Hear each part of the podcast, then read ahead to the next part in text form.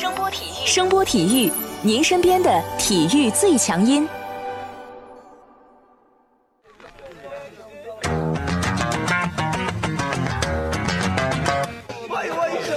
Yo yo, it's boogie time, so come on, let's swing it, alright? 看 NBA 风云，聊 NBA 故事，这里够有趣，这里够专业，没错，这里就是大话 NBA。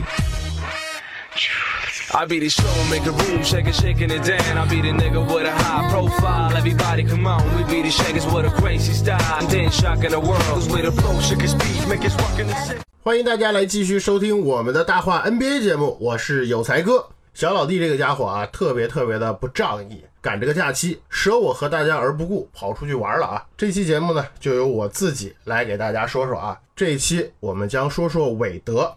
在说韦德之前呢，我们先来看看上周过后 NBA 东西部的一个排名情况。在西部方面，勇士依旧是排名第一，第二名是掘金，第三名是火箭，第四名是开拓者，第五名是爵士，第六名是快船，第七名是雷霆，第八名是马刺。到目前为止啊，雷霆领先马刺只有零点五个胜场，这看来韦少的场均三双依旧没有带领球队太大的改变，是吧？东部方面呢，雄鹿依旧是高居榜首，第二名是猛龙，第三名是七六人，第四名是凯尔特人，第五名是步行者，第六名是篮网，第七名是魔术，第八名是活塞。热火呢，现在是排名第九位，他们与排名第八位的活塞有一个胜场差的差距。在常规赛还剩下最后一周的情况下，从赛程上来讲，活塞的赛程比较着热火要相对容易一点。他们除了黄蜂稍微难缠一点，剩下的灰熊和尼克斯对于活塞应该说是不足为惧的。但是热火呢，本赛季的最后三场球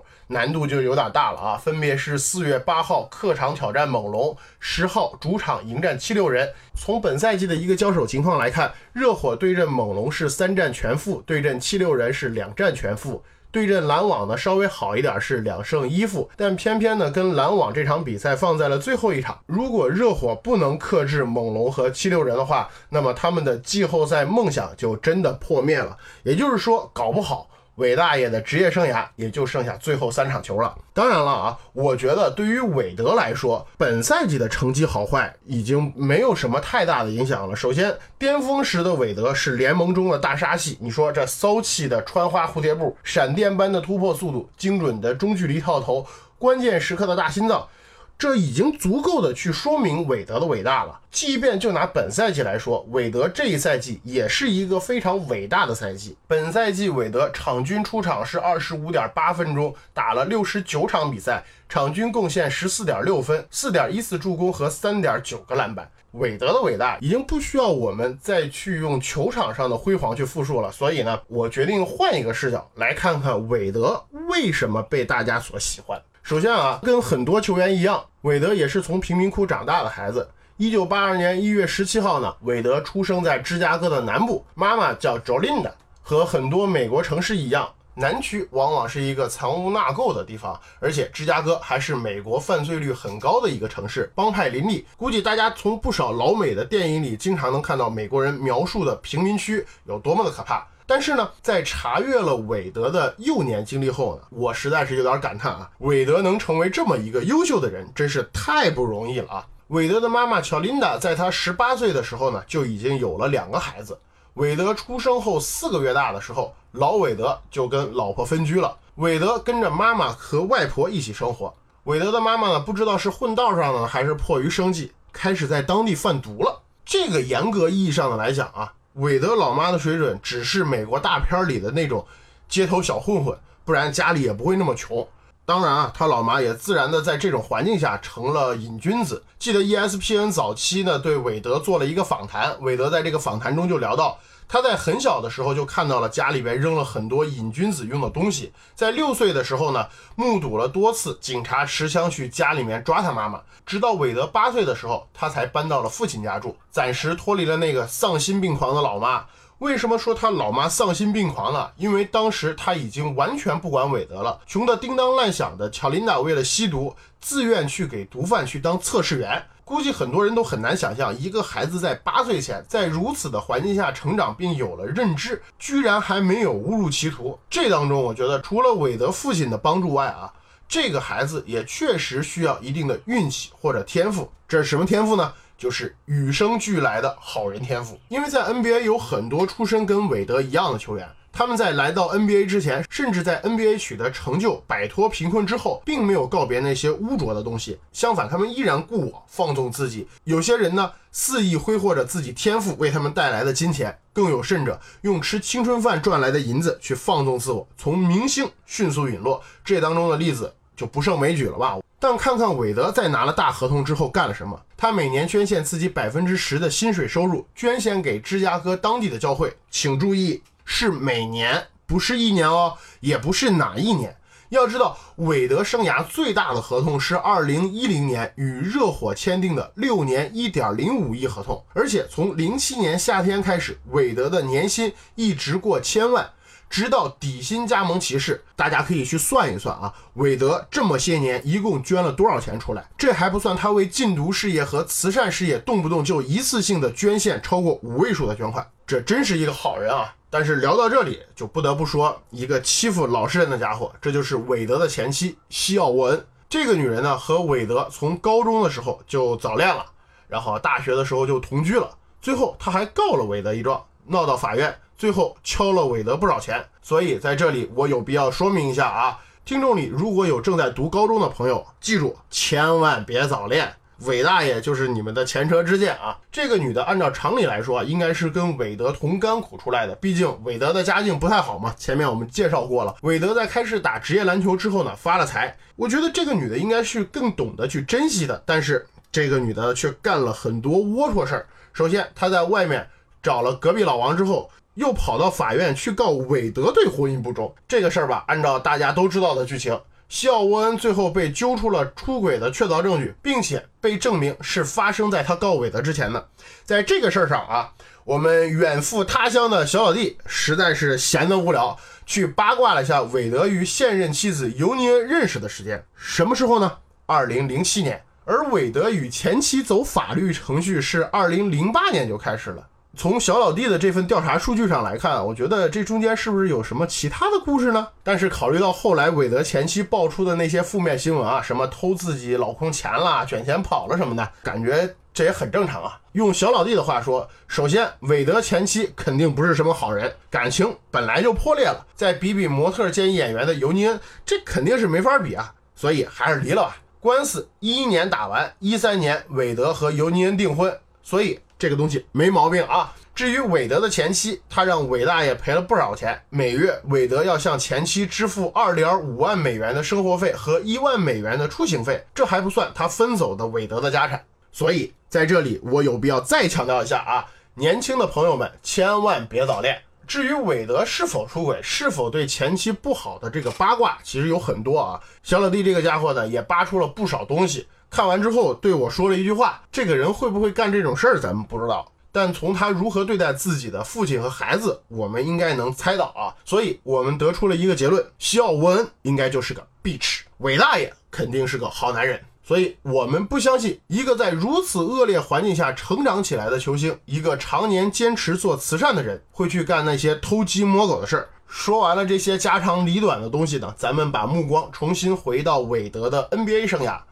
很多人现在对韦德的巅峰期肯定还停留在热火三巨头时期。当然啊，在当时，热火是联盟中最具统治力的球队。这支球队拥有当时最优秀的三位球星以及一批相当出色的球员。当年的两连冠也给球迷留下了很多的回忆。说句得罪人的话，即使强如之后的勇士，如果没有集齐四巨头的话，可能两连冠也是个非常困难的事儿。所以，我们不要去非议热火当时所谓的这个抱团说啊。但很多朋友们可能随着时间。渐渐忘却了韦德出道即巅峰的职业生涯。韦德2003年第五顺位被热火选中，当年便带领球队重新杀回了季后赛，而且杀入了第二轮。当时热火队中的顶梁柱除了韦德之外，也就是年轻人埃迪琼斯和后来有左手魔术师美誉的拉马尔奥多姆。韦德职业生涯的第二年非常的幸运啊，他遇上了湖人 OK 组合的解体，大鲨鱼奥尼尔这个联盟近二十年最具统治力的中锋。加盟了热火，零四到零五赛季的热火在得到了奥尼尔之后呢，以五十九胜东部第一的成绩杀进了东部的决赛。但很遗憾，韦德在东决的第五战的时候受伤了，影响了胜负的天平。虽然热火在第五场的天王山之战取胜，但活塞趁势在韦德缺战的第六场比赛中将这个大比分给扳平了，并最终战胜热火，进入到最后的总决赛。很多球迷在之后的一两年之内一直都在讨论，如果说当时韦德没有受伤，热火能否在总决赛中与当时强盛的马刺一较高下？但是很遗憾啊，竞技体育是没有如果的。在看到韦德有伤在身的情况下，仍然在东决第七场有出场四十三分钟得到二十分的表现。虽然开始走下坡路，但依然是联盟第一中锋的奥尼尔发誓要在次年要为自己的这位小兄弟带来总冠军。零六赛季的奥尼尔放下了自己的身段，开始全力辅佐韦德。同时，球队引进了安托万沃克。詹姆斯·波西以及佩顿和杰森·威廉姆斯等球星，热火首次杀入了总决赛。面对当时如日中天的德克诺维斯基啊，热火在输掉前两场球的不利局面下，连扳四场，成功问鼎总冠军。在这年总决赛里面，韦德打出了场均三十四点七分的疯狂表现，加冕总决赛 MVP。试问一下啊，现在有哪些球星能够做到在总决赛当中有如此表现的呢？而这。只是韦德的第三个 NBA 赛季，他连新秀合同都还没结束呢。但是说到这里呢，就有必要去提一下帕特莱利这个老流氓啊。平心而论，莱利是 NBA 历史上的一个功勋教练。在热火夺冠的这个赛季，莱利一看形势大好，半路找了个由头，炒了热火当时的主教练，自己披挂上阵，拿了一个总冠军。这个东西吧，我们一致认为莱利是太不要脸的啊，而且这一直被当做小老弟抨击莱利人品的一个理论依据啊。当然了，听我们节目多的朋友都知道小老弟不待见谁啊。在小老弟的眼里，韦德就是当年热火两连冠时期的唯一大腿，是吧？但是我嘛就比较实事求是了，认为热火两连冠是这支球队以及三个球星共同努力的结果。因为在韦德夺冠后啊，球队的一帮老人开始变得无欲无求。战绩也开始下滑，但韦德在一零年迎来了一波强势的队友，人们就不用再说了啊，因为大家都非常熟悉了。但有一点，我跟小老弟都是很认同的，我们认为韦德在零六年续约时签三加一的合同，就是为了等待詹姆斯的到来。当时韦德在签约的时候，完全可以选择一个五年的长合同，但是他出人意料的选择了三加一，即第四年为球员选项的合同。相比较绝大部分 NBA 球星啊，新秀合同后的第二份合同有多么重要，那是不言而喻的。这将影响到一个球星超过百分之五十的职业生涯总收入。你像库里这样的家伙，新秀合同后只签了一个四年四千八百万的合同，第二份长合同直接超过两个亿，碾压了之前合同的总额啊。客观的来说啊，当时热火三巨头的工资是接近持平的，在那个工资帽只有六千两百万的年代，他们三个人的年薪都只有一千四到一千五百万左右。詹姆斯跟波什的合同是一样的，就是六年一点一多一点儿，与韦德一样拥有第五年提前终止合同的选项，以及第六年的球员选项。但看看一零年续约的球星，以老司机为例，即便是牺牲了部分薪金的情况啊，他依然是获得了四年八千万的年薪，而且当时主流的观点都认为独行侠赚大发了。再对比下韦德那一千四百万左右的年薪。哎，真的是良心价中的良心价啊！但球迷感叹的是，为热火付出了这么多的韦德，职业生涯却一直没有一份与他江湖地位对等的顶薪合同。特别是最近这几年，莱利无情地拒绝了韦德的续约要求，更是让闪电侠的球迷顿足捶胸啊！把当年湖人的两年四千八百万合同搬出来，要求给个说法。但是没办法，NBA 就是个生意场。用小老弟的话说，莱利这么做虽然是很绝情，但一点错也没有。不过这家伙紧接着又补了一句：“老韦德替他省的银子，也没见这厮把热火给重建好啊，年年还是这个熊样子。最后还不是厚着脸皮把人家请回来救场。明年韦大爷退役了，看看他去哪儿找遮羞布。”其实仔细想想啊，热火从波什报废，韦德年龄大了之后，确实一直在走下坡路。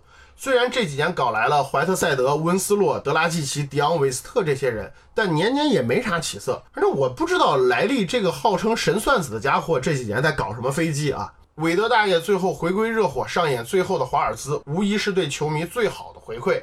但我想说，如果曾经的离开没有发生的话，这是否是上天对这位才华横溢的男人更好的馈赠呢？这几年经历了颠沛流离的韦德，在回到热火之后。也确实有了那么一丝沧桑感，他也明白了自己不再是那个曾经的闪电侠了，那个凭自己一己之力就能力挽狂澜的男人。韦德让自己来到了替补席，他用一个多赛季让热火的年轻人明白，当今天你无助的时候，我还在。但即使我还在这里，你们需要用自己的努力去书写热火的未来。好。这一期的大话 NBA 节目就跟大家说到这里，感谢大家听我有才哥自己一个人的唠叨啊，不到之处，请大家多多指教。